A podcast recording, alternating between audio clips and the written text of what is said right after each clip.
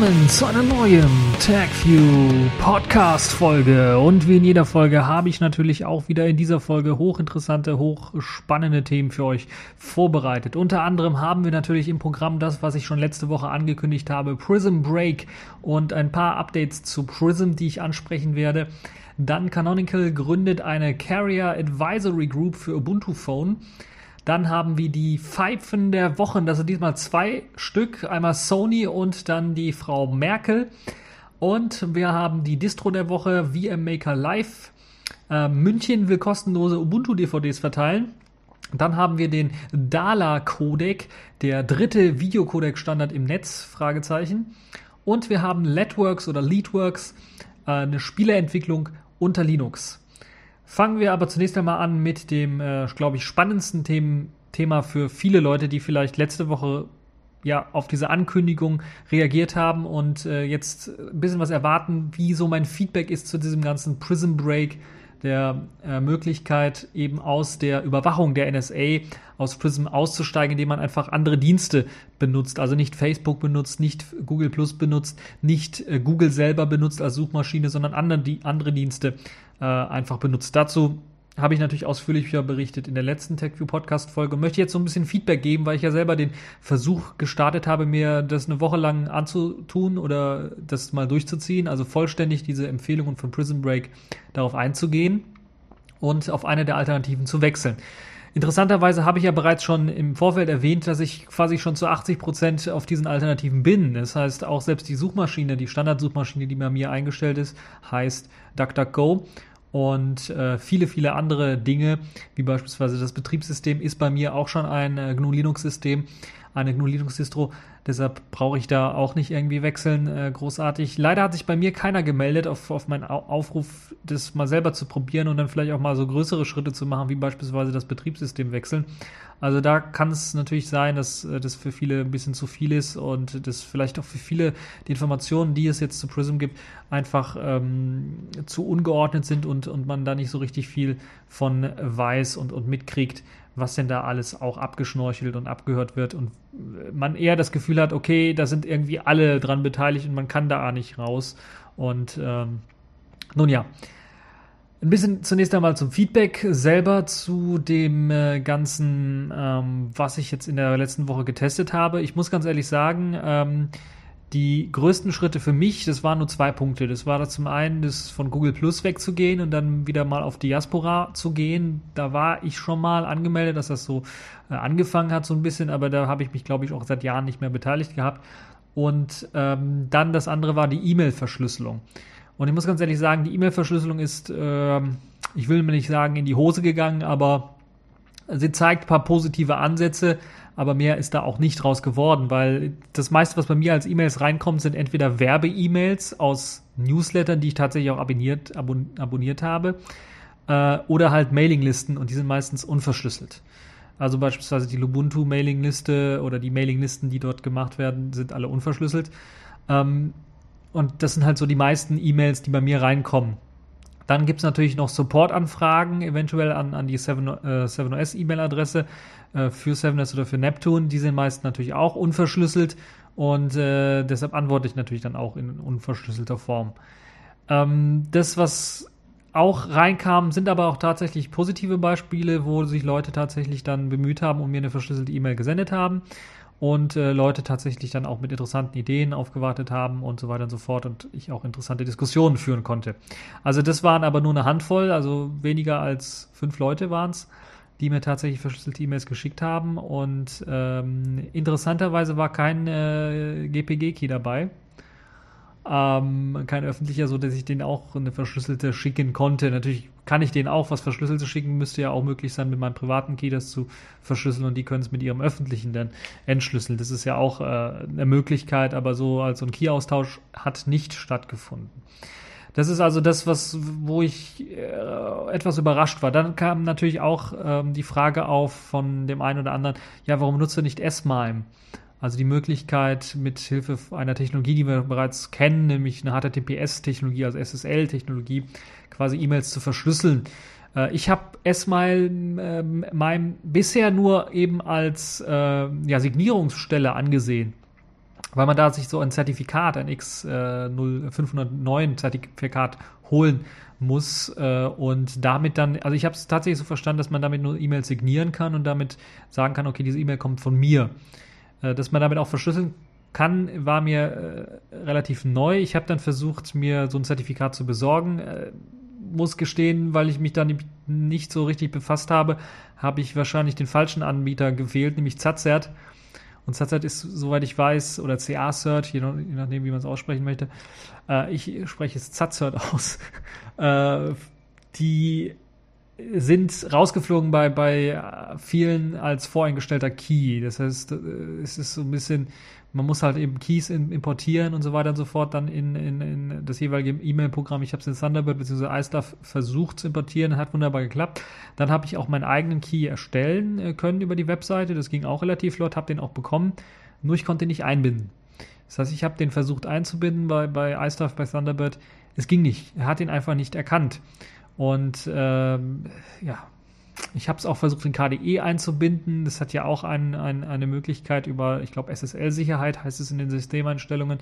Ähm, dort kann man dann tatsächlich auch Keys importieren und dort habe ich auch den privaten Key äh, oder einen der, äh, nicht privaten, einen der öffentlichen Keys von äh, Zazert tatsächlich auch importieren können. Äh, ähm, aber meinen eigenen Key, den ich erstellt habe, nö, das ging einfach nicht. Keine Ahnung warum. Eine andere Sache, die natürlich so ein bisschen blöd ist, weil ich im Nachhinein auch festgestellt habe, auch als ich mich ein bisschen näher damit beschäftigt habe, ist, dass bei Zazert, bei der freien Zertifizierungsstelle dort quasi, wo man sich so ein Key anfordern kann, dass man dort ähm, eben nur mit der E-Mail-Adresse, mit einer uniken E-Mail-Adresse quasi gelistet wird und der Nutzername selber einfach nur so ein, ich glaube, irgendwas, so, so, ein generischer äh, Nutzername ist, der da einfach generiert wird irgendwie und da ist halt nicht der Vorname, Nachname dabei.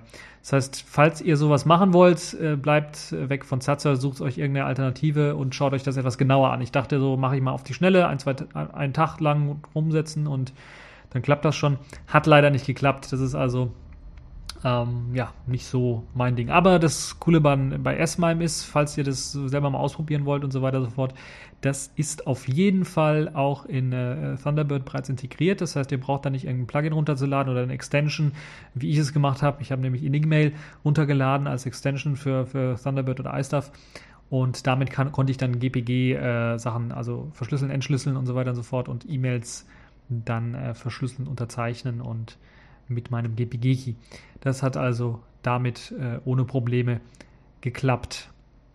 Also da muss man schon ein bisschen was Hand anlegen, das ist nicht so einfach. Ähm, S-MIME hat den Vorteil, dass es einen dass nicht jeder einen, so, so einen Key braucht, also einen öffentlichen Key oder sowas braucht, sondern dass es ein, einen globalen Server gibt und die E-Mail-Clients, die S-MIME schon unterstützen, das sind relativ viele, äh, auch im mobilen Bereich, die äh, können dann eben auf diesen Server zugreifen oder haben den Schlüssel bereits schon importiert und können dann einfach sagen, okay, der Schlüssel ist valide und so weiter und so fort. Also das ist so, es geht halt wie bei SSL-Zertifikaten hin und her. Hat aber dann natürlich auch den Nachteil, SSL-Zertifikate, die Leute, die sich ein bisschen was auskennen, wissen, okay, da kriegt jeder ein Zertifikat und äh, es ist, äh, bedeutet nicht unbedingt ein bisschen mehr an Sicherheit. Es ist definitiv besser als unverschlüsselt was zu senden, aber es ist äh, ich finde GPG-Keys immer noch ein bisschen was einleuchtender. Und bei GPG-Keys gibt es ja auch die Möglichkeit, theoretisch, wenn mir jemand eine ähm, E-Mail schickt, äh, er muss natürlich meinen GPG-Key irgendwie rausgefunden haben, meinen öffentlichen, der muss also irgendwie zur Verfügung stehen. Aber es gibt die Möglichkeit auch äh, an der Gegenstelle dann den GPG-Key automatisch runterzuladen, den öffentlichen. Ähm, äh, auch in Thunderbird oder in Enigmail eingebaut ist dann die Möglichkeit, dann verschiedene Server abzugrasen, falls ihr dort euren GPG-Key dann hochgeladen habt. Und dann wird er dort runtergeladen und dann geht das also auch relativ einfach. Ähm, also ich kann da nicht viel zu sagen. Erstmal hat bei mir nicht richtig funktioniert und deshalb will ich da so eine Bewertung rauslassen. GPG-Key hat bei mir funktioniert und da wusste ich auch schon, schon vorher, wie es funktioniert und ähm, es ist aber nicht so der Brüller. Das heißt, E-Mails ähm, verschlüsselt, na, das, äh, da weiche ich doch dann lieber aus auf Jabber oder sowas und mache da OTR, das klappt besser und äh, einfacher, weil die ganzen Clients einfach nur sagen, okay, OTR aktivieren und dann wird äh, beispielsweise in Kopete dann automatisch ein Schlüssel generiert, falls er noch nicht generiert wurde und dann wird ein Schlüsselaustausch gemacht. Ich muss bestätigen, dass das äh, der Kollege ist, äh, dass er wirklich echt ist, mit dem ich da gerade rede. Äh, und äh, das kann man natürlich machen mit Fragen, die nur Fragen stellen beispielsweise, die nur er beantworten kann und dann geht das auch so. Man kann es natürlich noch sicherer machen, wie GPG-Keys austauschen und so weiter und so fort. Aber das ist erstmal, äh, so hat es auch geklappt und ähm, ja, das ist eine tolle Sache. Dann hat man äh, eben einen Key und weiß automatisch, ups, weiß automatisch, dass eben äh, das wirklich derjenige ist, mit dem man da auch äh, vorher schon gesprochen hat. Also falls im Nachhinein sich was ändert, dann würde eine Warnung rauskommen. Also OTR klappt bei Jabber auch ohne Probleme, zumindest wenn man den richtigen Client einsetzt. Da hatte ich also keine großen Schwierigkeiten. Das äh, hatte ich auch vorher auch schon äh, eingesetzt gehabt. Ähm, das also der Bereich E-Mail und, und Chat so ein bisschen, den ich so abgrasen wollte, ansprechen wollte, so ein bisschen. Das, was der größte Schritt für mich war, war, weil da ich doch sehr häufig aktiv bin, war eben der Umstieg von Google Plus auf äh, Diaspora. Und ich hatte da wenig Hoffnung, weil ich habe mir die anderen Alternativen an, alle angeschaut und da hatte ich noch weniger Hoffnung, als ich es gesehen habe und dachte, ja, hm, das Einzige, wo ich schon einen Account habe und wo ich einigermaßen mit äh, vertraut bin, ist dann Diaspora. Und ich habe es dann tatsächlich versucht, Diaspora eine, eine Woche lang äh, auszuprobieren und muss ganz ehrlich sagen, ich bin erstaunt. Also ich habe äh, zunächst einmal meinen Post einfach reingepostet dort, äh, Prison Break und den Versuch und es gab doch reichlich Feedback und dann hat einer das Ganze nochmal ähm, reingepostet unter dem äh, Hashtag neu hier. Denn das ist auch das Tolle. Ich weiß gar nicht, ob es bei Google Plus auch sowas gibt. Es gibt auf jeden Fall einen Hashtag, der heißt neu hier. Und unter diesem Hashtag werden dann oder können Leute dann schreiben, wenn sie neu bei Diaspora sind und äh, dann werden sie halt begrüßt, auch von, von den ganzen Leuten, weil fast alle haben diesen Hashtag dann äh, bereits abonniert äh, und man äh, kann sich dann so ein bisschen austauschen und kennenlernen. Das ist also eine super, super Sache, weil ja Diaspora selber ein viel kleineres Netzwerk ist als das, was Google Plus abläuft, also viel weniger Leute da aktiv sind.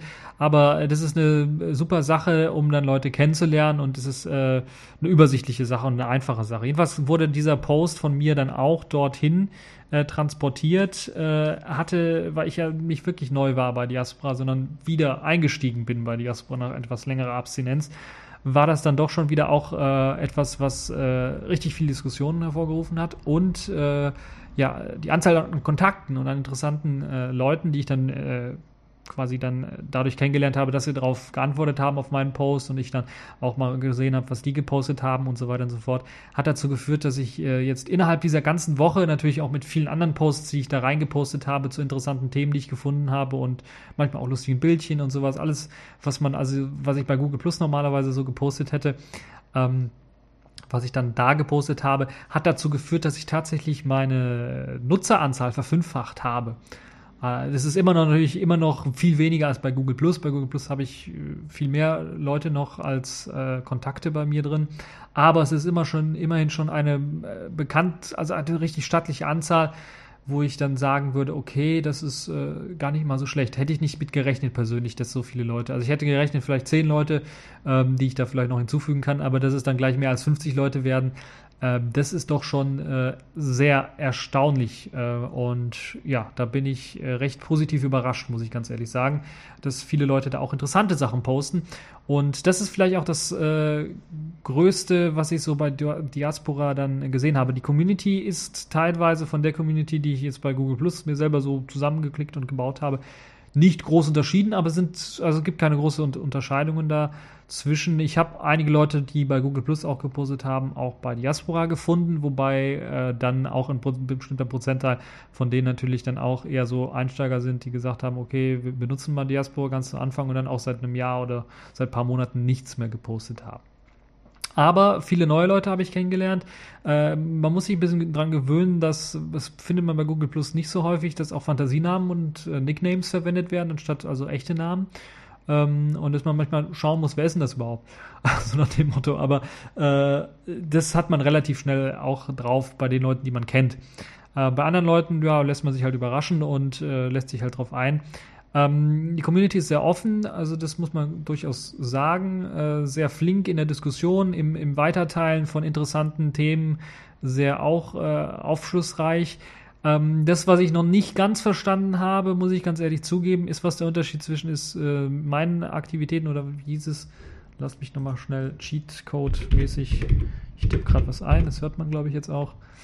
Äh, pod, pod, pod, pod, podgeraspora.de übrigens der Pod, wo ich reingehe, ist vielleicht auch interessant. Es gibt verschiedene Pods, das sind die verschiedenen Server, wo man reingehen kann in Diaspora. Es gibt einmal natürlich diaspora.com, glaube ich, als, als Adresse selber, wo man äh, eintreten kann. Aber es gibt auch einen deutschen Pod, also einen deutschen Ausleger von Diaspora, ähm, einen deutschen Server quasi, der sich äh, Geraspora nennt. Und da bin ich halt eben drin. Und äh, also meine Aspekte, was der Unterschied ist zwischen meinen Aspekten, so wie ich es verstanden habe, werden da tatsächlich alle Artikel von den Leuten, die ich tatsächlich in meinen Kontakten drin habe, äh, angezeigt und ich habe die Möglichkeit, die Aspekte auszuwählen. Also ähnlich wie Kreise bei Google Plus. Im Grunde genommen genau das gleiche. Und ähm, dann gibt es noch den Stream, den sogenannten. Und das Interessante ist, die, die meisten interessanten Sachen habe ich natürlich im Stream gefunden. Und man muss schon sehr sagen, dass dieser Stream, wenn es tatsächlich ein allgemeiner Stream ist und sich nicht äh, irgendwie auf meine Aspekte und, und meine Tags, die ich abonniert habe, berücksichtigt so ein bisschen, dann ist der Stream sehr techniklastig. Also da gibt es sehr, sehr viel techniklastiges Zeugs drin. Äh, es gibt hier und da natürlich auch ein paar lustige Bildchen oder sowas, also das findet man immer. Ähm, auch zu netzpolitischen Themen gibt es interessante Sachen aber dann doch schon eher so Open Source, Linux äh, und Free Software sind da doch schon ein sehr, sehr starker Fokus. Wenn ihr euch nicht in diesen Kreisen äh, bewegt oder falls ihr da nicht so sehr bewandert seid, dann ist das vielleicht ein bisschen befremdlich, würde ich mal sagen. Ansonsten, ähm, wenn ihr im technischen Bereich da doch äh, recht aktiv seid, wäre das vielleicht doch eine interessante Alternative, sich da mal reinzuschauen äh, und dann mal zu gucken. Es gibt natürlich immer noch die Möglichkeit, in Diaspora auch reinzuschauen und eine eigene Community zu machen, eigene andere Aspekte, andere Sachen zu posten und so weiter und so fort. Ähm, das ist natürlich alles möglich. Zu Diaspora selber muss ich ganz ehrlich sagen, die Oberfläche ähnelt so an, an die erste Google Plus Oberfläche, die es gab. Das heißt, man kriegt jetzt nicht irgendwie so eine zeitungsmäßige, so, so verschiedene Ausschnitte nebeneinander, äh, verschiedene Posts angezeigt, sondern tatsächlich, tatsächlich untereinander Posts angezeigt. Und äh, das Maximale, was ich bei, bei meinen Bildschirmen, die ich so habe, äh, an, also am PC, am Laptop, am, am Desktop-PC äh, sehen kann an Posts, sind meistens maximal drei Posts die ich sehen kann. Das heißt, man wird auch nicht überfrachtet mit vier oder fünf Posts und, und riesigen Bildern oder sowas, was man vielleicht bei Google Plus in der neuesten Fassung zumindest sieht. Das hat mich so positiv doch überrascht. Es gibt natürlich auch die Möglichkeiten zu sagen, okay, ein Artikel gefällt mir, ein Artikel gefällt mir nicht oder ein Kommentar gefällt mir. Ich kann natürlich die Sachen weitersagen, ich kann Kommentare dazu schreiben. Kommentare werden direkt darunter aufgelistet. Ich kann die Kommentarliste ähm, klein machen, groß machen und so weiter und so fort. Also das ist alles relativ gut gelöst. Es gibt einen äh, Notifizierungsbereich, der mich äh, immer auf dem Laufenden hält, wenn was Neues äh, äh, zu einem mein, meiner Beiträge gepostet worden ist oder wenn irgendjemand noch einen Kommentar zu einem Beitrag gepostet habe, äh, hat, wo ich auch schon einen Kommentar hinterlassen habe. Das gibt es natürlich auch alles, was ein bisschen gestört hat, aber da gab es auch relativ schnell Tipps und Tricks auch, war, dass wenn neue Artikel irgendwie reinkommen und ich habe die Website auf, muss ich halt eigentlich ständig Reload drücken, weil, äh, also nicht ständig, ich will ja den Server nicht irgendwie in die Knie zwingen, aber ich muss halt Reload drücken, weil ich werde nicht irgendwie informiert über neue Einträge. Da gibt es aber ein äh, schönes Skript, äh, was ich sicherlich auch verlinken äh, kann, was einem ermöglicht, dann tatsächlich, ähm, das nennt sich Diaspora Auto Updater, das läuft im Hintergrund und prüft dann in regelmäßigen Intervallen, ob da ein neuer Tweet dazugekommen ist. Und falls das der Fall ist, wird über dem aktuell äh, letzten Tweet dann äh, angezeigt, so und so viele neue Tweets sind hinzugefügt worden. Und es wird auch im Tab selber angezeigt, wenn was Neues hinzugekommen ist. Also das gleiche, was man jetzt bei Google Plus auch hat mit diesem blauen Button oben links in der Ecke. Also das klappt hier auch, dann äh, muss man sich selber nachinstallieren, finde ich so ein bisschen schade, dass das nicht mit integriert ist, aber es funktioniert. Es funktioniert gut und äh, leider nicht immer für alle Kommentare, die gegeben worden sind, aber dafür gibt es ja den Notifizierungsbereich oben, der das da äh, doch macht mit der Aktualisierung.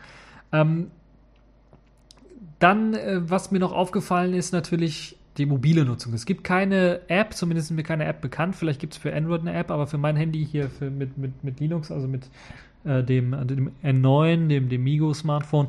Da gibt es keine App jetzt speziell für ähm, äh, Diaspora.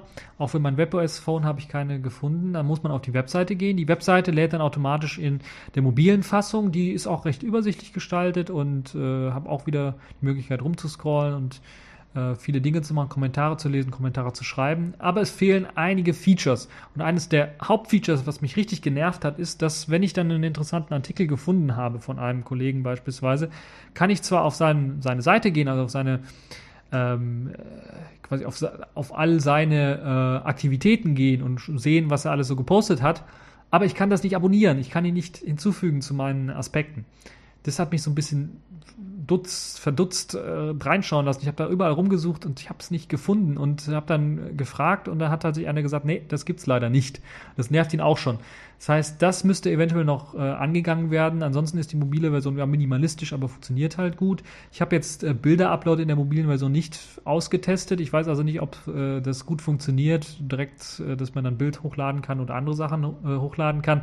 Bilder-Upload im ähm, normalen Browser, in der normalen Version klappt ohne Probleme, werden auch angezeigt.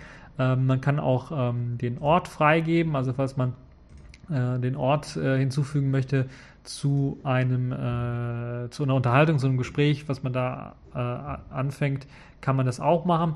Sehr schön und äh, nicht immer nützlich, fand ich zunächst einmal, da muss ich ein bisschen umstellen, ist das äh, standardmäßig, wenn ich was Neues posten möchte, dann ist ähm, voreingestellt alle Aspekte. Das heißt, dass nur Aspekte erstmal, also alle meine Kreise in dem Fall, alle Leute, die ich abonniert habe oder die mich abonniert haben, dann informiert werden über diesen Post. Und wenn ich das öffentlich machen möchte, kann ich auf öffentlich klicken. Ich habe aber keine Möglichkeit zu sagen, okay, öffentlich und die und die Aspekte, beispielsweise, wie es äh, bei Google Plus der Fall ist.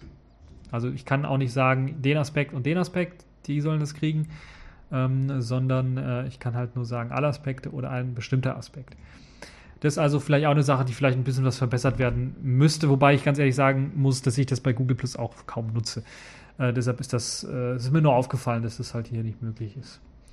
Ansonsten, äh, ja, äh, durchaus eine Alternative wert, wobei man natürlich durchaus sagen muss, hier und da vielleicht, je nachdem, wie der Anwender drauf ist, fehlt dem einen oder anderen vielleicht etwas. Es gibt Möglichkeiten, äh, mit Twitter das Ganze zu verbinden und mit Facebook zu verbinden, so dass beispielsweise dann auch ein Post bei Diaspora direkt auf Facebook oder Twitter landet. Ähm, und äh, Bilder kann man einbinden, wie gesagt, und YouTube-Links werden dann auch in einen Autoplayer reingeladen. Nicht sofort, das dauert ein paar Sekündchen oder ein paar Minütchen, bis dann so ein äh, Autoplayer erscheint, wo man das dann auch äh, direkt auf der Seite sehen kann, ohne dass man auf die YouTube-Seite gehen muss, also eingebettet sehen kann. Ähm, also insgesamt auf jeden Fall äh, Diaspora eine gute Alternative. Also muss ich ganz ehrlich sagen, die Leute, die ich getroffen habe, in meinem Fall hat das gestimmt. Das waren auch die Leute oder die Kreise, in denen ich mich äh, wohlfühle, wo ich dann mich auch drin bewege und mit Leuten diskutiere. Äh, für viele andere wird es vielleicht ein bisschen was zu technisch sein. Und deshalb ist natürlich äh, mein Aufruf vielleicht auch an all die ganzen Techniker, vielleicht auch mal Leute reinzuholen oder selber mal Gruppen zu starten oder Diskussionen zu starten außerhalb der ganzen Technikthemen. Also so die Themenvielfalt ein bisschen was größer zu machen, weil dann könnte man natürlich auch mehr Leute anlocken.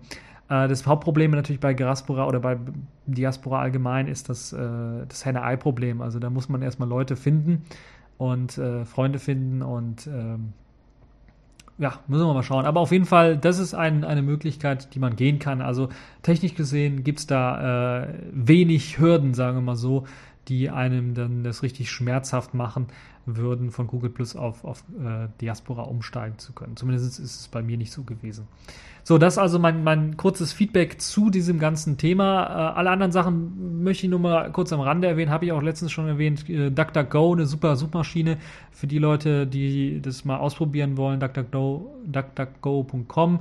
Da gab es auch jetzt letztens einen Post, äh, ironischerweise auf Google Plus habe ich den gefunden, warum DuckDuckGo, DuckDuckGo so gut ist. Äh, weil wenn man da beispielsweise Debian Server eingibt, dann kriegt man als erstes, das kann ich mal machen hier, wird wieder mal ein bisschen Tippgeräusche werdet ihr hören, weil Tastatur direkt neben dem Mikrofon äh, sitzt, quasi. Wenn man Debian Server eingibt, dann kriegt man direkt als erstes äh, eine kurze Beschreibung über oberhalb den Suchergebnissen allgemein, die man äh, antrifft von dem System selber, also was das für ein System ist. Äh, da wird sogar auch was zu, das ist eher für Server gedacht ist, das System. Äh, und darunter noch die häufigsten Links. Und da ist direkt ein interessanter Link, zum Beispiel What Steps do you take to secure a Debian Server? Also einfach draufklicken und dann kriegt ihr direkt schon eine äh, Information, was ihr braucht, um so einen Debian Server tatsächlich abzusichern. Und dann gibt es noch darunter den Link zum Beispiel What is the difference between Ubuntu and Debian Server? Das ist auch ein interessanter äh, Link. Also solche Sachen, so eine kleinen, kleinen Anmerkungen, die da eingeblendet werden. Das gleiche gilt, wenn ich andere Suchbegriffe eingebe, dann wird mir beispielsweise oberhalb äh, der Suchergebnisse dann ein kleiner Wikipedia-Eintrag beispielsweise angezeigt. Ähm, Videos können äh, embedded werden oder angezeigt werden oberhalb dieses äh, Eintrages. Es gibt die Möglichkeit, direkt auf Webseiten zu suchen. Also Suche nach äh, diesem Begriff auf einer bestimmten Webseite, dann kann ich anklicken beispielsweise Wikipedia. Und dann wird nach diesem Begriff auf Wikipedia gesucht. Und äh, ich kann dann halt eben auf Wikipedia da was sehen. Es gibt Shortcuts, Shortkeys, ähnlich wie es bei KDE eben diese Doppelpunkt-Möglichkeiten äh, gibt, um verschiedene Sachen zu suchen. Gibt es hier eben äh, mit dem Ausrufezeichen Möglichkeiten nach Sachen zu suchen. So kann ich Ausrufezeichen G, äh, Leerzeichen, Suchbegriff eingeben, dann wird direkt auf Google gesucht. Interessanterweise wird dann eben ein, ein, ein sicherer Google-Dienst verwendet. Da wird also äh, wenig Daten werden da übermittelt, äh, was die Suchanfrage angeht. Das ist also auch eine Möglichkeit. Äh, das gleiche gilt natürlich für alle anderen Suchmaschinen und es gibt natürlich auch mögliche Einstellungen. Und da muss ich ganz ehrlich sagen, ist wirklich vorbildlich, was äh, DuckDuckGo da abliefert. Äh, auch die Einstellungs- die Übersicht alleine ist schon deutlich besser als bei Google, wie ich finde zumindest. Man kann die Region beispielsweise einstellen, wo gesucht werden soll. Standardmäßig ist keine Region eingestellt, aber man könnte also zum Beispiel sagen, okay, ich will jetzt äh, vornehmlich in der Region Deutschland suchen. Dann wird vornehmlich in der Region Deutschland gesucht. Ich kann ähm, auch äh, die Sprache einstellen, also kann sagen, okay, nutze die vom Browser präferierte Sprache, äh, dann wird halt eben die vom Browser äh, benutzt. Ansonsten kann ich halt eben äh, auch jegliche andere Sprachen einstellen. Ich kann äh, Safe Search anmachen, also falls ihr beispielsweise äh, nach ähm, der, der Erwachseneninhalt sucht, 18 Plus Inhalt, könnt ihr das an- und ausmachen hier. Ähm, viele andere Sachen wie die Null-Click-Box, äh, die Box, die eben über diesen äh, nützliche Informationen über den Suchinhalten äh, anzeigt, kann ich an- und ausmachen. Das automatische Laden beim Scrollen kann ich an- und ausmachen. Also äh, wenn ihr runterscrollt, dann wird automatisch nachgeladen. Ich muss also nicht durch Seiten blättern. Ähm, ich kann sagen, dass automatisch, wenn ich auf einen Link klicke, Suchergebnisse in einem neuen Fenster geöffnet oder einem neuen Tab geöffnet werden sollen. Und ich kann die Pfeff-Icons anzeigen, bei den äh, Seiten äh, anzeigen oder auch die Ratings anzeigen ähm, für diese Seite, weil das ist auch eine Möglichkeit. Und ich habe natürlich die Möglichkeit, auch diese ganzen Einstellungen von DuckDuckGo in der Cloud abzuspeichern. In der eigenen DuckDuckGo Cloud äh, lassen sich diese Einstellungen speichern. Äh, Privatsphären-Einstellungen wie beispielsweise ein Redirect oder HTTPS kann ich an- und ausschalten. Ähm, äh, ich kann die Farben einstellen, äh, ein Theme einstellen, Look und Feel einstellen und auch das Layout einstellen, so wie ich es möchte. Also DuckDuckGo auf jeden Fall eine, äh, eine super geniale Sache. Äh, mit, den, mit der Möglichkeit dann auch direkt auf Amazon zu suchen, einfach Slash, äh, einfach äh, Ausrufezeichen A, Suchbegriff dann wird auf Amazon gesucht, eine Bildersuche bei Google oder bei Bing anzustoßen, eine Map-Suche anzustoßen, nach News zu suchen mit ähm, äh, Ausrufezeichen N ist, äh, glaube ich, eine super, super geniale Sache. YouTube äh, direkt zu, zu, durchsuchen und so weiter und so fort. Also das ist tatsächlich, äh, DuckDuckGo hat auf jeden Fall was. Äh, das eine oder andere, was ich mir wünschen würde, wäre eine bessere deutsche Synchro, beispielsweise, oder eine, Be also Synchro, eine bessere deutsche Lokalisierung, meine ich. Die Einstellungen beispielsweise sind komplett in Englisch gehalten, obwohl der Rest des Interfaces ähm, äh, in, fast in Deutsch gehalten ist. Es gibt ein paar Extras auch noch von DuckDuckGo, die man äh, anschalten kann, zum Beispiel Kryptographie, äh, Entertainment lässt sich hier einstellen. Also eine ganze Menge an Sachen. Äh, DuckDuckGo ist wirklich ein Erlebnis und äh, Datenschutzsachen lassen sich durchlesen. Äh, Fix Tracking, Don't Tracking, Don't Bubble äh, und so weiter und so fort lassen sich äh, da durchlesen. Es lässt sich auch natürlich äh, mit den Entwicklern in, in Kontakt treten, auch was für DuckDuckGo entwickeln und viele weitere Sachen, die es da gibt. Rund um DuckDuckGo beispielsweise Hilfeseiten, aber auch ein Forum und eine Community-Plattform, die sich eben mit DuckDuckGo beschäftigt. Also insgesamt muss ich ganz ehrlich sagen, wer eine anonyme Suche machen möchte und eine sehr, sehr, also wirklich ein sehr, sehr gutes, äh, ähm, eine sehr, sehr gute Suchmaschine haben möchte, weil DuckDuckGo liefert tatsächlich gute Suchergebnisse, muss ich ganz ehrlich sagen. Äh, zumindest in meinem Fall, nach den Dingen, die ich suche. Es kann natürlich immer sein, dass ihr irgendwie sagt, okay, ich suche nach so speziellen Dingen. Da ist halt Google besser. Und es ist immer auch eine Sache, äh, ganz ehrlich, wenn man eine, auf eine Suchmaschine getrimmt ist und dann weiß man ungefähr, was man eingeben muss, um ein bestimmtes Ergebnis zu erzielen, dann muss man sich eventuell etwas umgewöhnen, wenn es um eine andere Suchmaschine geht. Aber das war jetzt in meinem Fall kein großes Problem bei DuckDuckGo und es ist auch schon etwas länger her, deshalb kann ich das nur aus der äh, im Nachhinein sagen, das hat sich wirklich gelohnt, dann äh, DuckDuckGo einzusetzen, auch wenn ich mich das ein oder andere Mal vielleicht geärgert habe, dass bei Google das Ergebnis schneller irgendwie gefunden worden ist. Hm, ähm, als bei DuckDuckGo. Go, wenn, bei gleicher Eingabe von, von Suchbegriffen beispielsweise. Äh, aber äh, das, ist, das lernt man schnell und äh, das geht alles ohne große äh, Probleme. So, das genug zu meinem kleinen Feedback zu Prism eine Woche lang ausprobiert. Ich würde sagen, einen Daumen auf jeden Fall hoch, den zweiten noch nicht ganz hoch, sondern das ist auf jeden Fall Prism Break. Die Seite wurde auch erweitert, immer mit neuen äh, Softwarevorschlägen und so weiter und so fort. Es ist auf jeden Fall eine machbare Sache. Es ist in meinem Fall jetzt natürlich als Technikaffin überhaupt gar keine, äh, überhaupt kein Problem. Ich habe jetzt Google Plus, muss ich ganz ehrlich sagen, persönlich nicht so sehr vermisst, obwohl der ein oder andere äh, den habe ich dann doch schon vermisst, also einen Kommentar von dem einen oder anderen zu lesen. Äh, das habe ich doch schon vermisst, deshalb bin ich jetzt auch wieder bei Google Plus äh, aktiv. Ähm, will aber auf jeden Fall dieses Experiment nicht nur ein Experiment äh, sein lassen und äh, das eine Woche lang gemacht haben, sondern will tatsächlich auch hier verstärkt auch weiter auf Diaspora aktiv sein, weil da ich äh, viele interessante Sachen kennengelernt habe, auch beispielsweise einen Podcast kennengelernt, den ich vorher noch nicht kannte äh, und äh, der auch genial ist, wie ich finde, und viele weitere Sachen, ähm, die ich da jetzt gemerkt habe. Und äh, äh, das ist einfach, äh, es ist ein bisschen was anderes, aber es ist äh, dennoch, ich will es auch nicht missen, muss ich ganz ehrlich sagen. So, genug dazu. Kommen wir jetzt äh, zu den weiteren News zu Prism. Ihr merkt, das wird wieder schon etwas eine, ausge, eine etwas längere Folge. Ähm, Prism bestimmt auch wieder in dieser Woche die News und da gab es natürlich immer wieder Berichte. Zum einen hat der, natürlich nachdem der Obama hier in Deutschland war, gab es natürlich auch das große Diskussionen und Berichte. Und äh, Obama selber hat ja gesagt, okay, wir überwachen, aber wir überwachen keine Amerikaner. Das stimmt jetzt nicht. Es ist jetzt auch herausgekommen, dass Amerikaner überwacht werden. Und äh, es wurde ja auch, also das ist schon, steht schon mal fest. Und es wurde ja auch immer behauptet, dass offenbar, also das nicht ohne Gerichtsbeschluss ähm, überwacht wird. Und das wird jetzt auch in Zweifel gestellt. Zumindest hat der Guardian neue Dokumente zugespielt bekommen zum Prism-Skandal und auch enthüllt, wo dann rausgekommen ist, dass zum einen US-Bürger äh, ohne gerichtliche Anordnung äh, abgehört werden können oder in eine Abhöraktion geraten können. Und das Ganze beruht natürlich darauf, dass beispielsweise äh, US-Bürger natürlich nicht nur in den USA leben, sondern auch vielleicht außerhalb im Urlaub sind oder sowas und dann auch irgendwie mit abgehört werden können. Und dass das Ganze auch noch ohne Gerichtsbeschluss geschieht, ist ja, glaube ich, eigentlich das Schlimme. Dass erstmal alle Daten abgeschnorchelt werden, die nach äh, in die USA fließen, ist das zweite große Schlimme.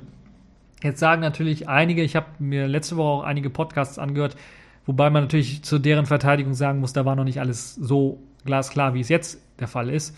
Aber da waren natürlich einige, die meinen, ja, das haben wir doch schon immer gewusst, dass die NSA äh, sowas macht. Das stimmt nicht ganz. Man hat es vermutet. Das ist ein Unterschied. Also das immer Wissen ist, äh, man muss ganz ehrlich sagen, vor, vor 10, 15 Jahren, wenn da einer gesagt hat, ja, USA hört sowieso so alles ab, die NSA horcht alles ab, dann äh, war das eine ja, sogenannte Verschwörungstheorie oder es war ein Verschwörungstheoretiker oder ein, ein Spinner oder ein, äh, ja, ein Anarchist, der sowas gesagt hat ähm, und äh, der sowieso gegen alles ist und, und jeden. Und das ist halt ein Unterschied, das muss man ganz ehrlich sagen.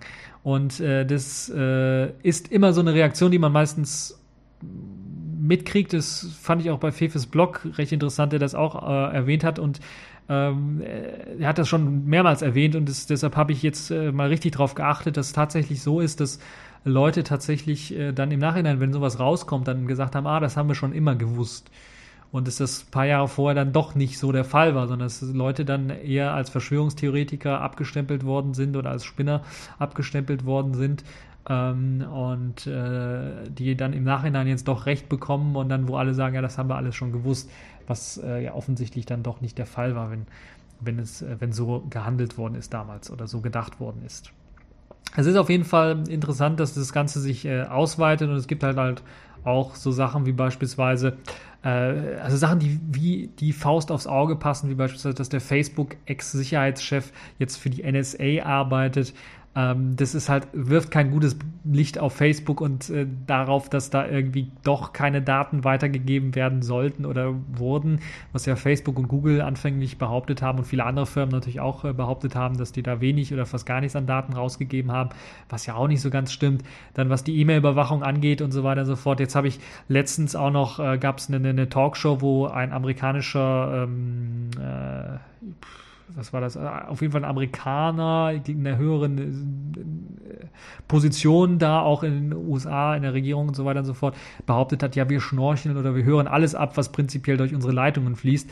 Äh, wo ich dann ganz ehrlich sagen muss, hallo, geht es nochmal? Da, dadurch, dass man alles und jeden abhorcht und Daten speichert für mindestens fünf Jahre oder sowas, äh, stellt man alle unter Generalverdacht. Und dann haben wir ein Überwachungs- und Unterdrückungssystem äh, oder ein System, wo wir alle Bürger erst einmal unter Generalverdacht stellen. Und das ist halt äh, die Umkehr der Justiz, wo erstmal alle für unschuldig gehalten werden, bis ihre Schuld bewiesen wird, machen wir hier jetzt eben den Schritt und sagen, alle sind potenziell schuldig. Und wir können dann, wenn irgendwie Verdacht besteht, äh, schauen, ob äh, die sich diese Schuld dann erhärtet oder nicht. Also das ist eine Perversion in, in einem Maße, die ich nicht richtig begreifen kann. Und äh, ich bin teilweise erstaunt, dass die Regierung beider Parteien, also auch die Union, deutlich geschockt und auch sich deutlich gegen die Amerikaner gestellt hat. Auch in dieser Talkshow, die ich gesehen habe.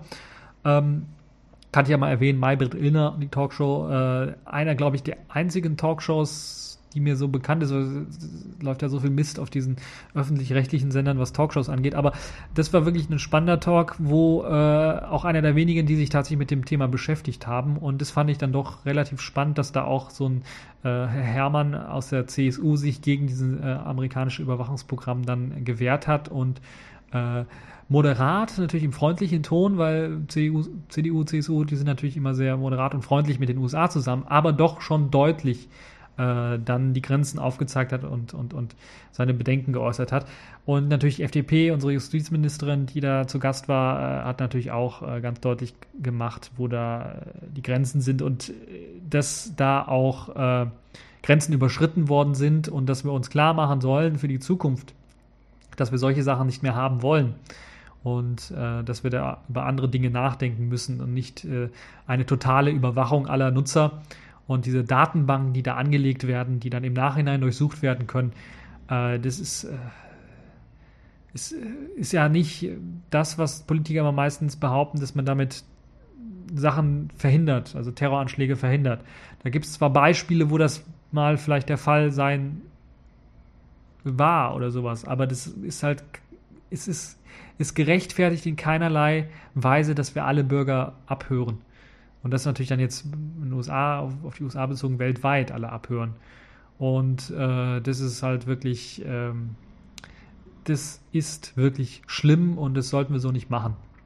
Interessant ist, dass äh, viele Parteien und natürlich viele aus der Politik sich dagegen gestellt haben, äh, aber dass beispielsweise die Polizei in Deutschland, das BKA, sich dafür gestellt hat und gesagt hat, wir brauchen sowas auch. Und da sehe ich die ganz große Gefahr. Wenn wir zu viel auf solche Sicherheitskräfte hören, die äh, aus meiner Sicht ein, ein falsches Demokratieverständnis haben. Ich kann natürlich verstehen, dass die aufklären wollen und so weiter und so fort und dass die da ein Interesse haben, aber wenn sie die Sensibilität verlieren, objektiv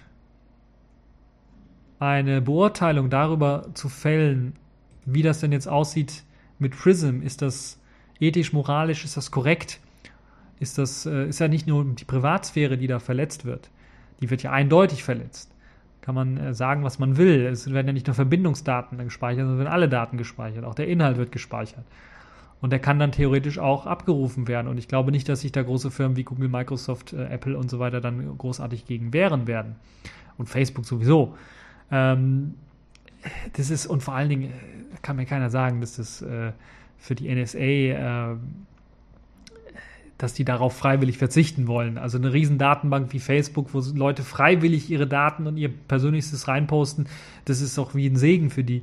Und da werden sie natürlich freiwillig nicht drauf verzichten wollen. Und es äh, kommt mir so ein bisschen vor, vor, dass wir doch Machtspielchen haben werden, was, was diesen Bereich angeht.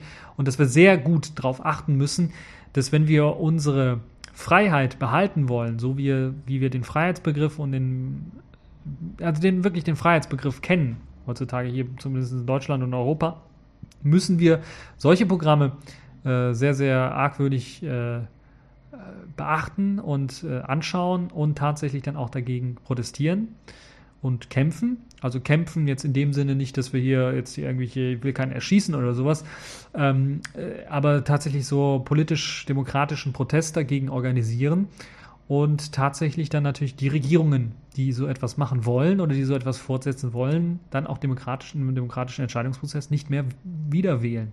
Ganz einfach, sondern dann auch andere Leute, da wird sicherlich Leute geben, die dann sagen, wir schaffen sowas ab, wir machen sowas nicht, dann wählen. Es ist nicht ein Allheilmittel, wir sehen das, Obama und äh, Guantanamo hat auch gesagt, wir schaffen es ab, ist nicht viel raus geworden. Äh, zumindest hat er jetzt in Berlin, wo er war, dann nochmal gesagt, wir wollen es abschaffen und er hat selber zugegeben, dass er es nicht geschafft hat, dass es ein bisschen schwierig ist, das abzuschaffen. Ähm, ich glaube dem das auch, ich kaufe dem das auch ab. Also persönlich kaufe ich ihm das auch ab, dass er das machen möchte, aber er es zeigt zumindest, dass er doch nicht der mächtigste Mann in den USA ist, sondern dass da Organisationen und, und äh, der militärisch-industrielle Komplex doch mehr zu sagen hat äh, und die Geheimdienste mehr zu sagen haben als er selber. So dass er gezwungen ist, auf die zu hören und dass er da nicht wirklich äh, sagen kann, okay, menschenrechtlich ist das so verwerflich, dass das, dass das Priorität hat äh, diese Menschenrechte und dass wir da deshalb das abschaffen müssen.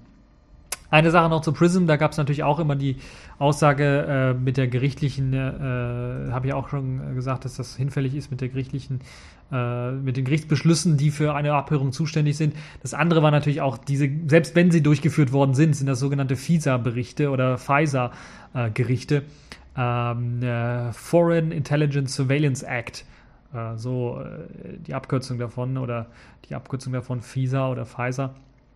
Das ist halt auch äh, ist ein geheimes Gericht. Das heißt, die veröffentlichen ihre Bescheide und begründen ihre Bescheide nicht öffentlich. Das ist halt so, als würde sagen, ja, wir haben da einen Gerichtsbeschluss. Der wurde aber im Geheimen gemacht. Das kann natürlich immer jeder sagen. Da muss es, gibt es eventuell auch noch geheime Dokumente, die dann irgendwie überprüft werden müssen, aber das ist alles geheim. Das heißt, die Öffentlichkeit kann es nicht überprüfen. Und das ist halt so, ich sehe das doch als großes Problem. Und äh, deshalb würde ich sagen, ja, das ist äh, vorher schon ein Fail gewesen. Also selbst wenn das mit FISA gewesen wäre, wäre das schon sehr verwerflich. Und jetzt ohne FISA, dass es solche Sachen gab, ist natürlich auch sehr, sehr verwerflich. Um es nicht weiter auszudehnen, es gibt auch eine Anti-Prism-Kampagne, die jetzt gestartet worden ist von der äh, Piratenpartei, nicht nur Piratenpartei Deutschland, sondern allgemein der Piratenpartei in ganz Europa, glaube ich. Äh, und äh, die haben tatsächlich die antiprism.eu Webseite ins Leben gerufen, die da mit einigen Forderungen auf sich wartet. Zum einen natürlich wollen sie erstmal den Edward Snowden, ähm, der tatsächlich äh, das alles veröffentlicht hat, so ein bisschen erstmal beglückwünschen oder erstmal ihm danken als Whistleblower und wollen dann natürlich auch, weil er musste ja fliehen, weil er Angst hatte, dass er da irgendwie, äh, was weiß ich, gejagt wird, ins Gefängnis geworfen wird wegen Geheimnisverrat oder sowas dass man für solche Whistleblower allgemein erstmal ein äh, politisches und äh, Asyl und Schutz für eben diese Whistleblower schafft, also einen Hafen schafft, wo diese Whistleblower tatsächlich dann unterkommen. Ähm, in den USA selber wahrscheinlich nicht, aber dann wenigstens äh, auf dem Rest der Welt und dass dann Leute sagen, okay, Whistleblower, wir wissen, was er gemacht hat und wir liefern ihn nicht in die USA aus. Dann natürlich das andere ist die Offenlegung der Fakten fordern, also tatsächlich, dass alles jetzt über demokratische äh, Organe dann freigelegt wird, was mit Prism gemacht worden ist. Weil es ist jetzt einmal, die Katze ist aus dem Sack, die kann man nicht wieder in den Sack reinpacken oder man kann nicht versuchen, die, das alles irgendwie zu vertuschen, sondern man sollte der bestmöglichste Weg auch für Obama seine Glaubwürdigkeit äh, zu behalten, ist tatsächlich zu sagen, ihr veröffentlicht jetzt alles, was wir tatsächlich, also nicht alles, was, was tatsächlich da an Daten zur Verfügung steht, sondern was wirklich gemacht worden ist und vielleicht auch einen Untersuchungsausschuss einzuführen, der unabhängig ist von dem ganzen CIA-Kram, weil das ist, wurde ja bisher nicht gemacht, oder vom NSA-Kram, ähm, um tatsächlich festzustellen, wurde sich an die Gesetze gehalten oder ist das tatsächlich nicht der Fall gewesen. Äh, dann natürlich Stärkung des Datenschutzrechts allgemein. Das soll auf die EU auch ausgedehnt werden und soll damit natürlich dann, äh, weil Deutschland ist momentan, glaube ich, datenschutzmäßig auf Nummer eins oder sowas, was das angeht. Aber in der EU ist das noch nicht so alles verankert. Aber wenn wir das in der EU auch alles äh, stärker machen, haben wir so einen Gegenpool, schaffen wir so einen Gegenpool und auch machtmäßig einen Gegenpool zu den USA. Und die USA müssen sich dann damit so ein bisschen arrangieren, würde ich mal sagen. Ähm, Außerdem wird hier gefordert ein internationales Abkommen zur Freiheit des Internets. Was damit jetzt so richtig bezweckt oder gemeint werden soll, äh, muss ich ganz ehrlich sagen, weiß ich noch nicht so, aber es klingt zumindest mal gut, dass man darüber redet, ähm, was man im Internet machen darf, was man nicht machen sollte und dass das Internet frei sein soll oder dem Punkt so erhalten werden soll, dass solche Sachen wie beispielsweise momentan in der Türkei oder der arabische Frühling äh, in Ägypten und, und anderen Ländern, dass so etwas dann möglich weiterhin ist. Also dass da keine, kein, wir wollen keine globale, keine totale Überwachung des Internets. Das ist, glaube ich, auch so ein, ein zentraler Punkt, der dann mit reinkommt für so ein Abkommen äh, zur Freiheit des Internets.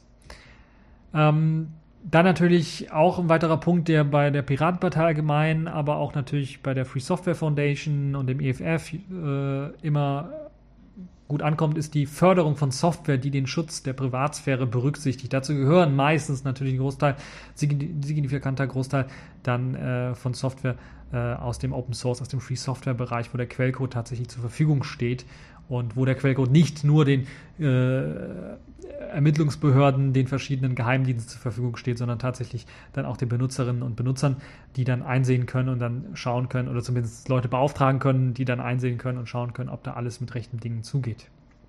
Und ein europäisches Prism muss zu guter Letzt dann auch noch äh, verhindert werden. Das ist natürlich klar, weil jetzt kommen immer die Rufe, gerade in Deutschland auch, äh, das BKA, die will auch sowas machen, die wollen, die, die beglückwünschen die USA quasi dafür. Und äh, auch die Vorratsdatenspeicherung, also das Leitmodell quasi, sowas alles, das müssen wir tatsächlich verhindern und das sollen wir auf, auch auf europäischer Ebene verhindern und auch die Vorratsdatenspeicherung, die ja in Europa allgemein dann doch in anderen Ländern durch, äh, durchaus durchgeführt wird, soll aufgelöst werden. Das ist zumindest die Forderung der Piratenpartei äh, oder des Anti-Prism-Projektes, würde ich mal sagen. Und ihr könnt euch das Ganze durchlesen. Vielleicht wird da noch was ergänzt. Ich kann mal draufklicken auf die verschiedenen Punkte. Passiert nichts. Äh, dann gibt es also ein paar Erklärungen dazu, ähm, wo ihr euch das Ganze nochmal durchlesen könnt und dann könnt ihr sagen, ja, stimmt für oder stimmt dagegen. Auf jeden Fall äh, finde ich schon von den ersten Punkten, die ich da gesehen habe, das eine gute Sache und äh, das ist auf jeden Fall äh, eine Sache, die äh, man im Auge behalten sollte. Anti-Prism. Ein äh, sehr schöner Vorschlag, da will sich quasi ein weiterer Player wieder ins, ins Spiel zurückbringen, ist Wikileaks selber. Wikileaks hat nämlich jetzt Spenden gesammelt, um den NSA-Whistleblower Edward Snowden, also politisches Asyl zu gewähren, und zwar in Island. Also ihn auszufliegen von Hongkong nach Island. Also sie haben Geld gesammelt, damit er äh, von Hongkong nach Island geflogen werden kann. Ähm, aber es sieht momentan so aus, dass Island selber oder die Außenministerin von Island gesagt hat, hm, die hat da wenig Interesse jetzt dran, irgendwie Snowden zu helfen. Also es kann natürlich sein, dass sie da sehr stark Angst haben, erstmal von den USA unter Druck gesetzt zu werden. Ähm, gibt ja verschiedene Möglichkeiten, hat die USA mehrmals gezeigt, wo das äh, auch Länder dann unter Druck äh, einbrechen. Ähm, ob jetzt hier, wo war es, glaube ich, Costa Rica, ne, wo war er? Äh, der, der, der, ähm, hier, unser Wikileaks-Gründer, äh, er hat sich ja in der Botschaft in England versteckt. Ob, ob da jetzt vielleicht von der, von der Botschaft was äh, kommt, wage ich auch so ein bisschen was zu bezweifeln. Ich bin mir relativ sicher, dass dann Edward Snowden wahrscheinlich in Hongkong erstmal bleibt und dann, vielleicht ein Monat ist es noch, vielleicht zwei, wenn er sich da jetzt nicht wegbewegt, dann äh, ist äh, klar, CIA und so schnappt den. Das zeigt ja auch das andere, äh, die andere Schattenseite, die ich so, so richtig schlecht finde eigentlich in den USA, dass solche Leute, also Whistleblower, dann tatsächlich geschnappt werden, die eigentlich moralisch und also moralisch das Richtige gemacht haben. Also die Dinge, die sie für falsch hielten, die offensichtlich auch gegen Gesetze verstoßen haben, dann auch öffentlich zu machen und die im Geheimen abgelaufen sind, auch öffentlich zu machen. Also Verfehlungen der Regierungen öffentlich zu machen. Dazu braucht es Mut. Und jetzt in dem Fall Edward Snowden hat ja auch ganz genau gewusst, dass er gejagt wird rund um den Globus und dass er wahrscheinlich kein ruhiges Leben mehr haben wird, nachdem er das alles veröffentlicht wird. Er hat es trotzdem gemacht, obwohl er das Ganze gewusst hat, weil er halt sich moralisch dazu verpflichtet fühlte. Und das ist wirklich, äh, da müssen wir unseren Respekt vorzollen. Wir dürfen auch nicht vergessen, dass das auch andere gemacht haben und das äh, so etwas wie äh, unseren äh, quasi unser äh, WikiLeaks Oberleak Leaker äh, Manning quasi dann dafür jetzt tatsächlich äh, das Ganze ausbaden muss, im Gefängnis sitzt. Und äh, das ist äh, schon doch äh, dann mit sehr viel Mut äh, verbunden, wenn halt äh, so ein Edward Snowden dann äh, quasi auch solche äh, geheimen Sachen veröffentlicht und äh, er musste ja wissen, was dann passiert mit ihm oder was möglicherweise mit ihm passieren könnte. Äh, Russland hat äh, genauso wie Ecuador tatsächlich dann Snowden bereits Asyl angeboten, lese ich hier gerade. Das heißt Ecuador, da wo auch Assange untergekommen ist in, in der Botschaft, die haben ihm tatsächlich dann auch Asyl angeboten und auch Russland hat ihm Asyl angeboten, was äh, glaube ich, auch äh, interessant ist. Das heißt, er hat also die Möglichkeit, da noch äh, auszuweichen. Und ich glaube, Ecuador vielleicht nicht, aber Russland hat auf jeden Fall die, die Macht und die Power, dann ähm, den auch da von den US-Behörden zu sichern und, und in Sicherheit tatsächlich zu bringen. Ja, äh, ich glaube, jetzt habe ich, äh, ich schaue mal erneut auf die Punkte, die ich so gemacht habe. Ich glaube, ich habe jetzt fast alles zu äh, Prism und, und Prism Break, meinem Statusreport gesagt. Und das alleine schon hätte schon eine ganze TechView-Podcast-Folge füllen können, wie ihr hört. Aber ich mache mal weiter mit weiteren Themen. Es gab natürlich auch freundlichere Themen, interessantere Themen, wie beispielsweise Canonical, die jetzt eine sogenannte Carrier Advisory Group für Ubuntu Phone gegründet haben. Was kann man sich darunter vorstellen? Das ist im Grunde genommen nichts anderes als eine Beratungsgruppe, die eben aus den Carriern, also aus den verschiedenen Anbietern, Anbietern, also Telekom beispielsweise, äh, Telefonica und so weiter und so fort, aus diesen äh, Anbietern dann äh, besteht, also eine Beratergruppe. Und da haben sich gleich so viele gemeldet, dass sie gesagt haben, okay, okay, okay, okay, okay Canonical, wir machen dicht. Wir haben schon genug. Wir wollten eigentlich nur ein paar, jetzt haben wir so viele. Unter anderem ist da auch die Telekom mit dabei. Das heißt, die Telekom versucht vielleicht auch ihr Image so ein bisschen, ihr eingeknackstes Image so ein bisschen äh, aufzupolieren oder halt einen neuen Markt zu erschließen. Ähm, auf jeden Fall äh, sind mit dabei ähm, Mobilfunkanbieter wie Everything Everywhere, Korea Telekom, LG U+, äh, Portugal Telekom, ähm, äh, das südkoreanische SK Telekom, Telekom Italia und natürlich auch die Telekom äh, Telefonica ist mit dabei, oh, also O2. Äh, US-Konzerne fehlen allerdings mit, ähm, momentan noch. Und äh, Telekom hat mit T-Mobile dann doch, äh, ja, auch, weil es ja auch in den USA drin ist, vielleicht auch einen Fuß in den USA drin. Äh, ansonsten ist das halt, glaube ich, der einzige, der so richtig auch in den USA Fuß gefasst hat. Und äh, ja, diese Advisor Group soll natürlich erstmal beraten, was für mit regelmäßigen Treffen und Mitgliedern, was für Standards denn in dieses Ubuntu Phone, in das Ubuntu Touch System mit einfließen sollen, wie beispielsweise HTML5 Standards, die einfließen sollen, die mit unterstützt werden sollen, äh, entsprechende App Stores, die äh, angepasst und, und eingestellt werden sollen, die eventuell dann auch äh, speziell für die verschiedenen Anbieter sein werden. Äh, Vermeidung allerdings unter Berücksichtigung, dass die Fragmentierung da vermieden wird. Also vielleicht einigt man sich ja tatsächlich auf einen App Store. Oder ja, auf einen App Store und dann so ein klein, kleines Flag vielleicht setzen für die verschiedenen, wo man dann Spezialsoftware für die verschiedenen äh, Anbieter kriegt, wenn man da welche braucht, eventuell.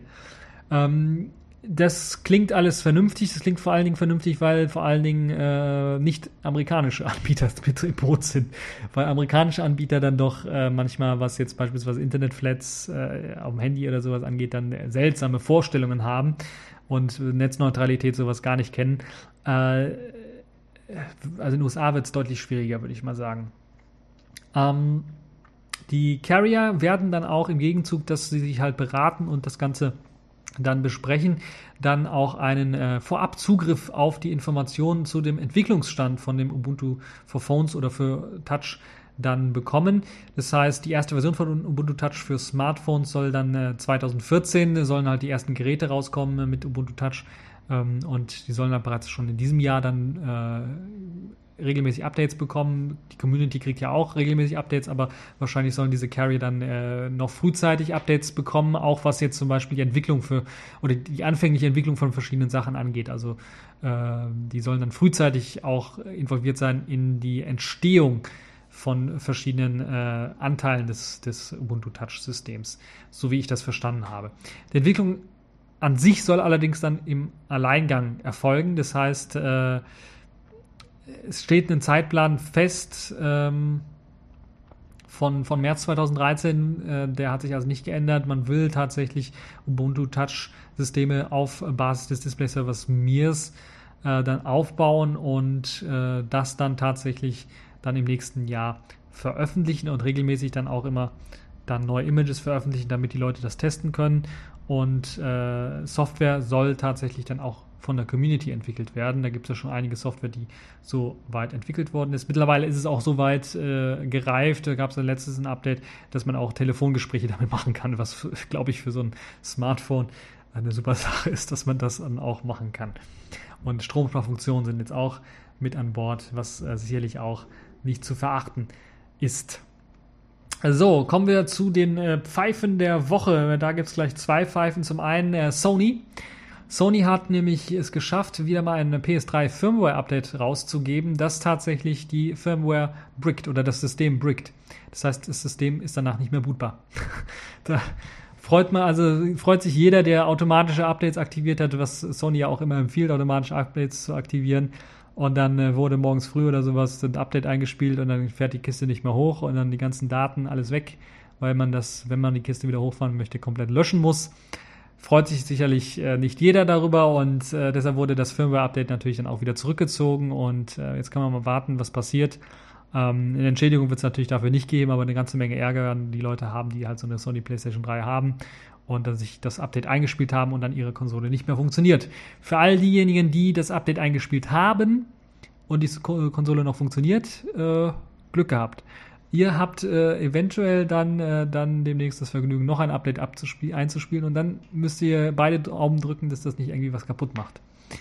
Äh, eine weitere Pfeife der Woche ist Angela Merkel, denn die hat tatsächlich gesagt zu dem ganzen Prism-Skandal und als Obama da war, das Internet ist für uns alle Neuland. Und dieser Satz hat natürlich eine Welle, eine, eine äh, Hashtag-Welle bei Twitter ausgelöst, bei Google Plus und sonst so, äh, wo man noch lustige Bilderchen äh, zu Angela Merkel und so weiter findet mit dem Spruch und dem Hashtag halt Neuland.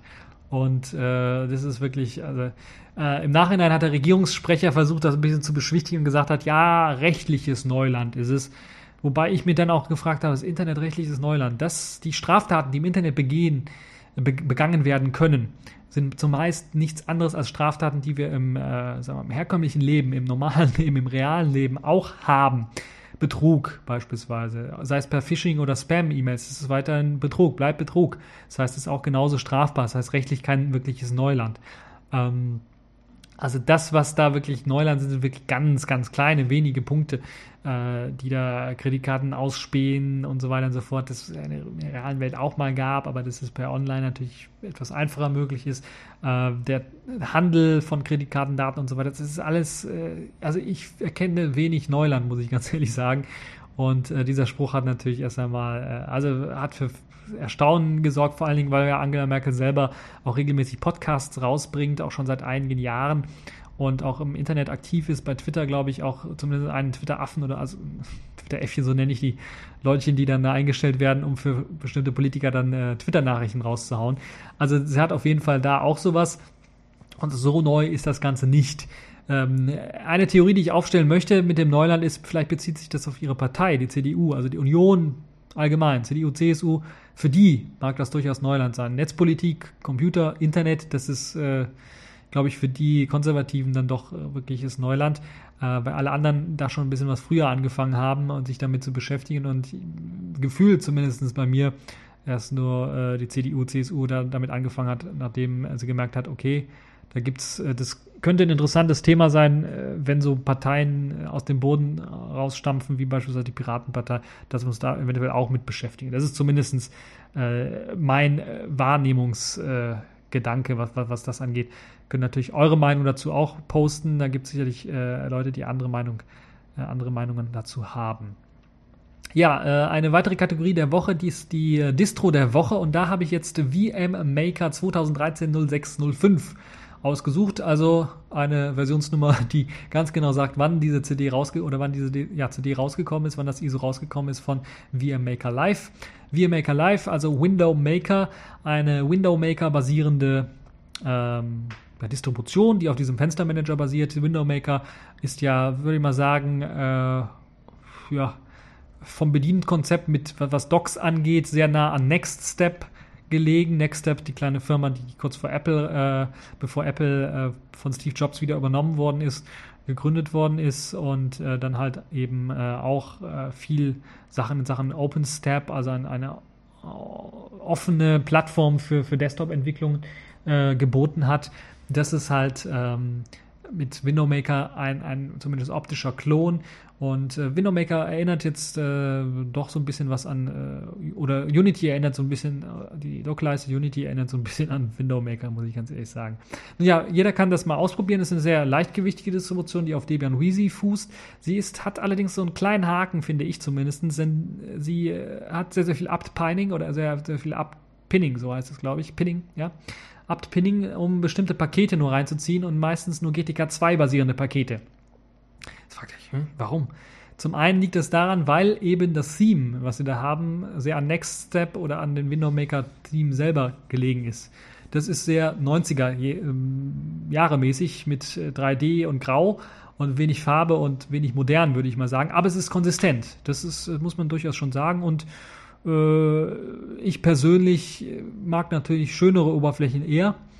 Aber wenn eine Oberfläche sehr konsistent ist und nicht äh, allzu sehr Augenkrebs verursacht, dann kann ich damit auch leben. Und das kann ich mit der VMaker Live äh, oder mit dem VMaker, mit der Window Maker Oberfläche auch. Nur diese Window Maker Oberfläche für GTK 2 Programme gibt es halt ein Theme nur und für GTK 3 Programme noch nicht. Es könnte in Zukunft, also ich hoffe, dass bei der nächsten Version dann eventuell dann auch ein GTK 3 Theme zur Verfügung steht und dass auch GTK 3 Programme dann freigeschaltet werden, weil ich so ein bisschen ja, meine Bedenken darüber äußern möchte, dass eingestellte Programme, gerade GTK 2 Programme, meistens von den größeren Programmen sind eingestellt worden und äh, ersetzt worden durch die GTK 3 Programme, dass da die Entwicklung halt nicht fortschreitet, auch Sicherheitsaktualisierungen und so weiter nicht mit nachrücken. Das ist halt so das eine Problem. Aber momentan sage ich, das ist, ist noch im Rahmen, das geht gerade noch so weil ähm, die meisten Programme jetzt sowieso von dem Switch auf GTK 3 stehen und es bedeutet dann meistens auch, weil es ein größerer Switch, größerer Switch ist, meistens auch, dass diese neuen GTK 3 Programme einige Features nicht haben, die die GTK 2 Programme haben, also nicht so ganz funktionabel sind, wie, wie sie äh, bei den GTK 2 Vorgängern der Fall war. Das heißt nicht für alle Programme, aber für, äh, sagen wir mal, einen Großteil. Deshalb ist das momentan noch vertretbar, dieses Uppinning.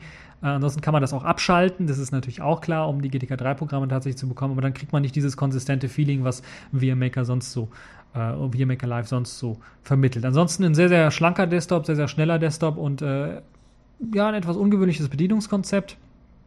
Trotzdem gar nicht mal so schlecht, muss ich ganz ehrlich sagen. Also immer noch äh, immer noch sehr, sehr gut. Ich würde mir wünschen, dass das weiterentwickelt wird, dieses Window Maker Konzept, dass man hier und da vielleicht noch etwas verbessert und, und weiterentwickelt gibt es ja Anzeichen für, dass das weiterentwickelt wird, aber so Sachen wie beispielsweise jetzt hier langfristig auf Wayland äh, oder ja, mehrere, naja, also auf Wayland zu setzen oder sowas und nicht mehr auf Xorg und auf die alten, veralteten Technologien von Xorg teilweise, wo, wo ja auch noch drauf gesetzt wird.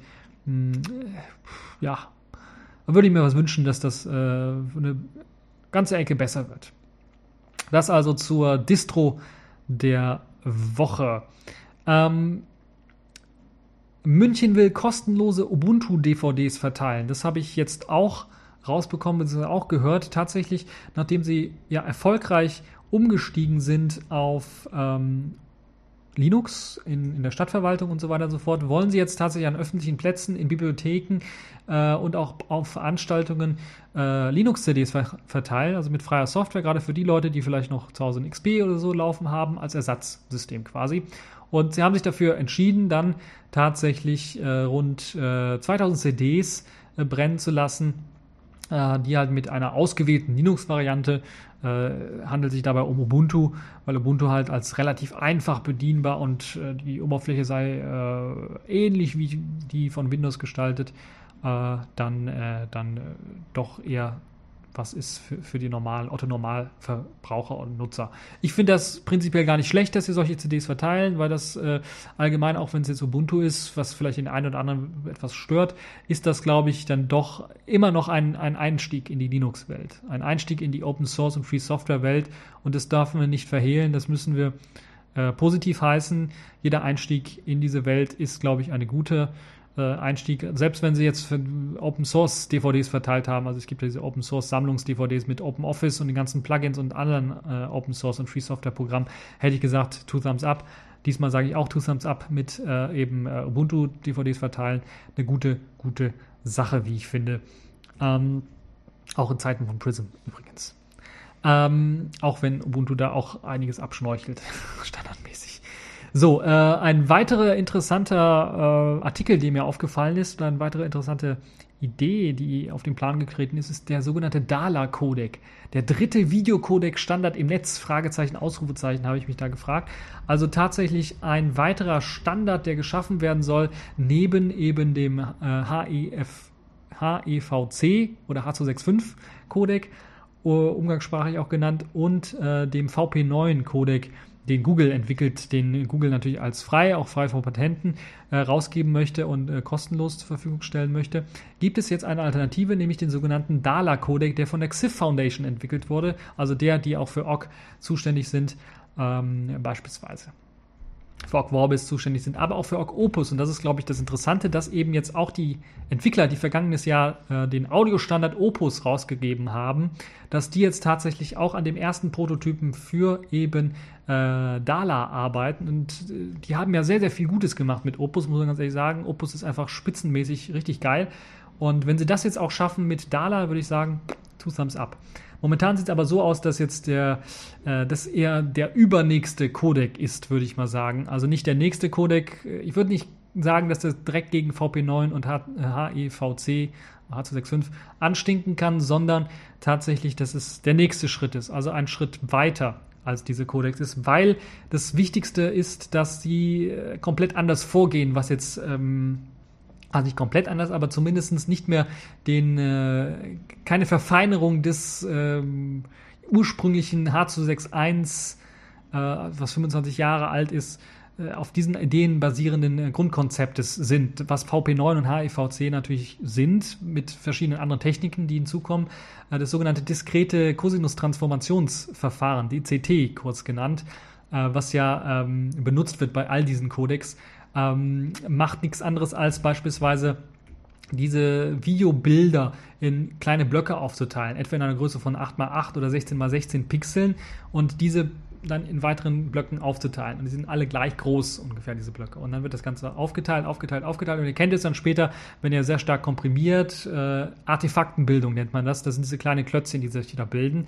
Die sind alle gleich groß ungefähr, weil es halt eben, das zeigt halt eben dieses DCT-Verfahren, was dort angewendet wird äh, und was dann halt eben äh, dann die Umwandlung dieser Bilder dann äh, und die Komprimierung äh, ermöglicht und dann durch, durch, durch diese Komprimierung findet halt diese Blöckchenbildung statt. Und das, was jetzt der Dala-Codec anders machen möchte, ist, er möchte keine festen Blöcke, Blöcke mehr implementieren, sondern er will sogenannte Lapped Transformations durchführen, also überlappende Blöcke schaffen. Das heißt, Blöcke unterschiedlicher Größe auch schaffen, die dann kodiert und gespeichert werden. Das ist zumindest das, was man sich äh, durchlesen kann bei dem kleinen Artikelchen von Golem. Ähm, das Ganze ist natürlich dann, das fürchten die Entwickler, sehr, sehr stark CPU-leistungsabhängig. Das heißt, man braucht richtig viel Power und möglichst viel, viele CPUs, damit das Ganze vernünftig funktioniert. Das große Problem haben wir ja nicht mehr. In unseren Desktop-PCs sind sehr viele CPUs, selbst in unseren Smartphones sind mittlerweile mindestens zwei CPUs äh, mit drin, mit an Bord. Und äh, das ist also, sollte keinerlei Probleme äh, machen, was das angeht. Der erste Prototyp ist bereits, ähm, steht bereits zur Verfügung. Das heißt, ihr könnt das Ganze tatsächlich auch mal ausprobieren. Deshalb ist es auch gleichzeitig das Spielzeug der Woche. Denn ihr könnt diesen ersten äh, Prototyp, der sich im Entwicklungsstatus, äh, Entwicklungsstadium befindet, tatsächlich mal ausprobieren. Und äh, ja, Das wird, glaube ich, eine interessante Sache sein. Es gibt auch einen sehr, sehr ausführlichen Artikel. Also da muss man die XIF Foundation sehr, sehr loben. Die machen wirklich sehr, sehr gute Artikel, nicht nur sehr, sehr gute Videos. Da gibt es auch ein paar Videos zu, zu Audio- und, und, und Videostandards und so weiter und so fort, sondern auch sehr, sehr gute Artikel, die das mit Bildern auch sehr gut und einfach erklären, wie eben diese diskrete Cosinus-Transformation DCT funktioniert bei den herkömmlichen Codecs mit den 4x4, 8x8 oder 16x16 Blöcken, wie das aufgeteilt wird, wie das Ganze dann codiert wird, wie das in Wellen umgewandelt wird wie das gespeichert und wie, wie man damit umgeht und was die Probleme sind, äh, die Klötzchenbildung und, und wie eben so etwas aussieht, wenn man sich das näher betrachtet, äh, das Bild, was dann da codiert und komprimiert worden ist. Und dann äh, den Vergleich zur Lapped Transformation dann äh, auch nochmal aufzeigt. Ähm, auf den ersten Bildern, die man hier sieht, auch mit dem Vergleich der Lapped Transformation, muss man ganz ehrlich sagen, okay, äh, das Originalbild hat schon, äh, sind jetzt hier Schwarz-Weiß-Bilder, die gezeigt worden sind, aber hat schon mal eine gewisse Schärfe auch. Bei dem DCD-Bild sieht man deutliche Klötzchenbildung und bei dem äh, Lapped Transformation-Bild ist diese Klötzchenbildung weg. Das wirkt viel, viel natürlicher, aber so ein bisschen äh, bei dieser Lab Transformation fehlt mir so ein bisschen, ja, muss man ganz ehrlich sagen, so ein bisschen die Schärfe, muss ich ganz ehrlich sagen. Es wirkt so ein bisschen verwaschen, das Ganze. Es ist nicht schlecht, aber äh, es ist definitiv besser als DCT, aber da kann man sicherlich noch einiges äh, dran verbessern und an der Schärfe was verbessern, dann hätte man es wirklich perfekt fast, würde ich mal sagen. Es wird dann diese Lab Transformation nochmal ganz, ganz ausführlich äh, beschrieben, wie das halt mit DCT zusammen funktioniert, weil DCT kommt immer noch äh, zum Einsatz, in, in, in abgewandelter Form natürlich. Ähm, was braucht man halt eben, um sowas machen zu können. Dann gibt es halt die Möglichkeiten, wie kann man das in einem Filter oder wie wird es angezeigt in einem Präfilter beispielsweise, das, das Bild, wie wird es aussehen mit, DCT, wie kann man dann das Ganze umwandeln. Es gibt auch für Leute, die sehr viel mit Mathe zu tun haben oder eben sowas äh, sich damit beschäftigen wollen, gibt es auch Formeln, die das Ganze äh, verdeutlichen und äh, also das ist sehr, sehr ausführlicher Artikel. Ich habe mir den Artikel nur anhand der Bilder angezeigt, weil es doch eine Stufe hoch ist, äh, was dort im Artikel ähm, äh, ja, gesagt wird und natürlich zum anderen auch der Artikel sehr, sehr lang und ausführlich ist. Deshalb äh, will ich das erst einmal an all die Leute verweisen. Ausführlich und lang heißt dann in dem Fall auch ich könnte Fehler machen, wenn ich das versuche zu erklären. Und deshalb habe ich äh, vieles da ausgelassen, was in dem Artikel auch noch beschrieben wird und gezeigt wird. Könnt ihr auf jeden Fall diesen Artikel auch anzeigen, ich werde den verlinken.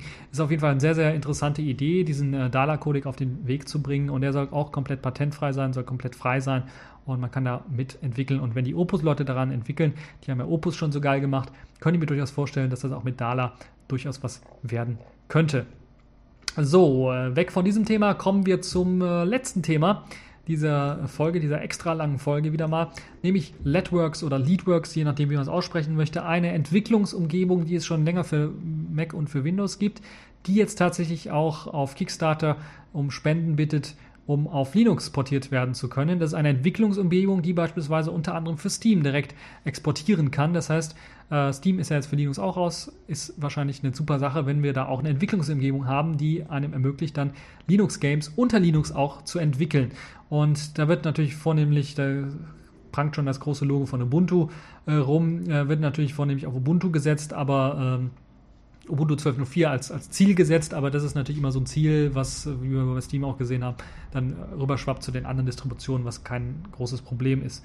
Äh, Letworks wird schon von einigen ähm, äh, Spielen auch genutzt. Äh, Hoodwink äh, zum Beispiel beim äh, von, von, vom E1 Studio wird, äh, wurde damit gemacht.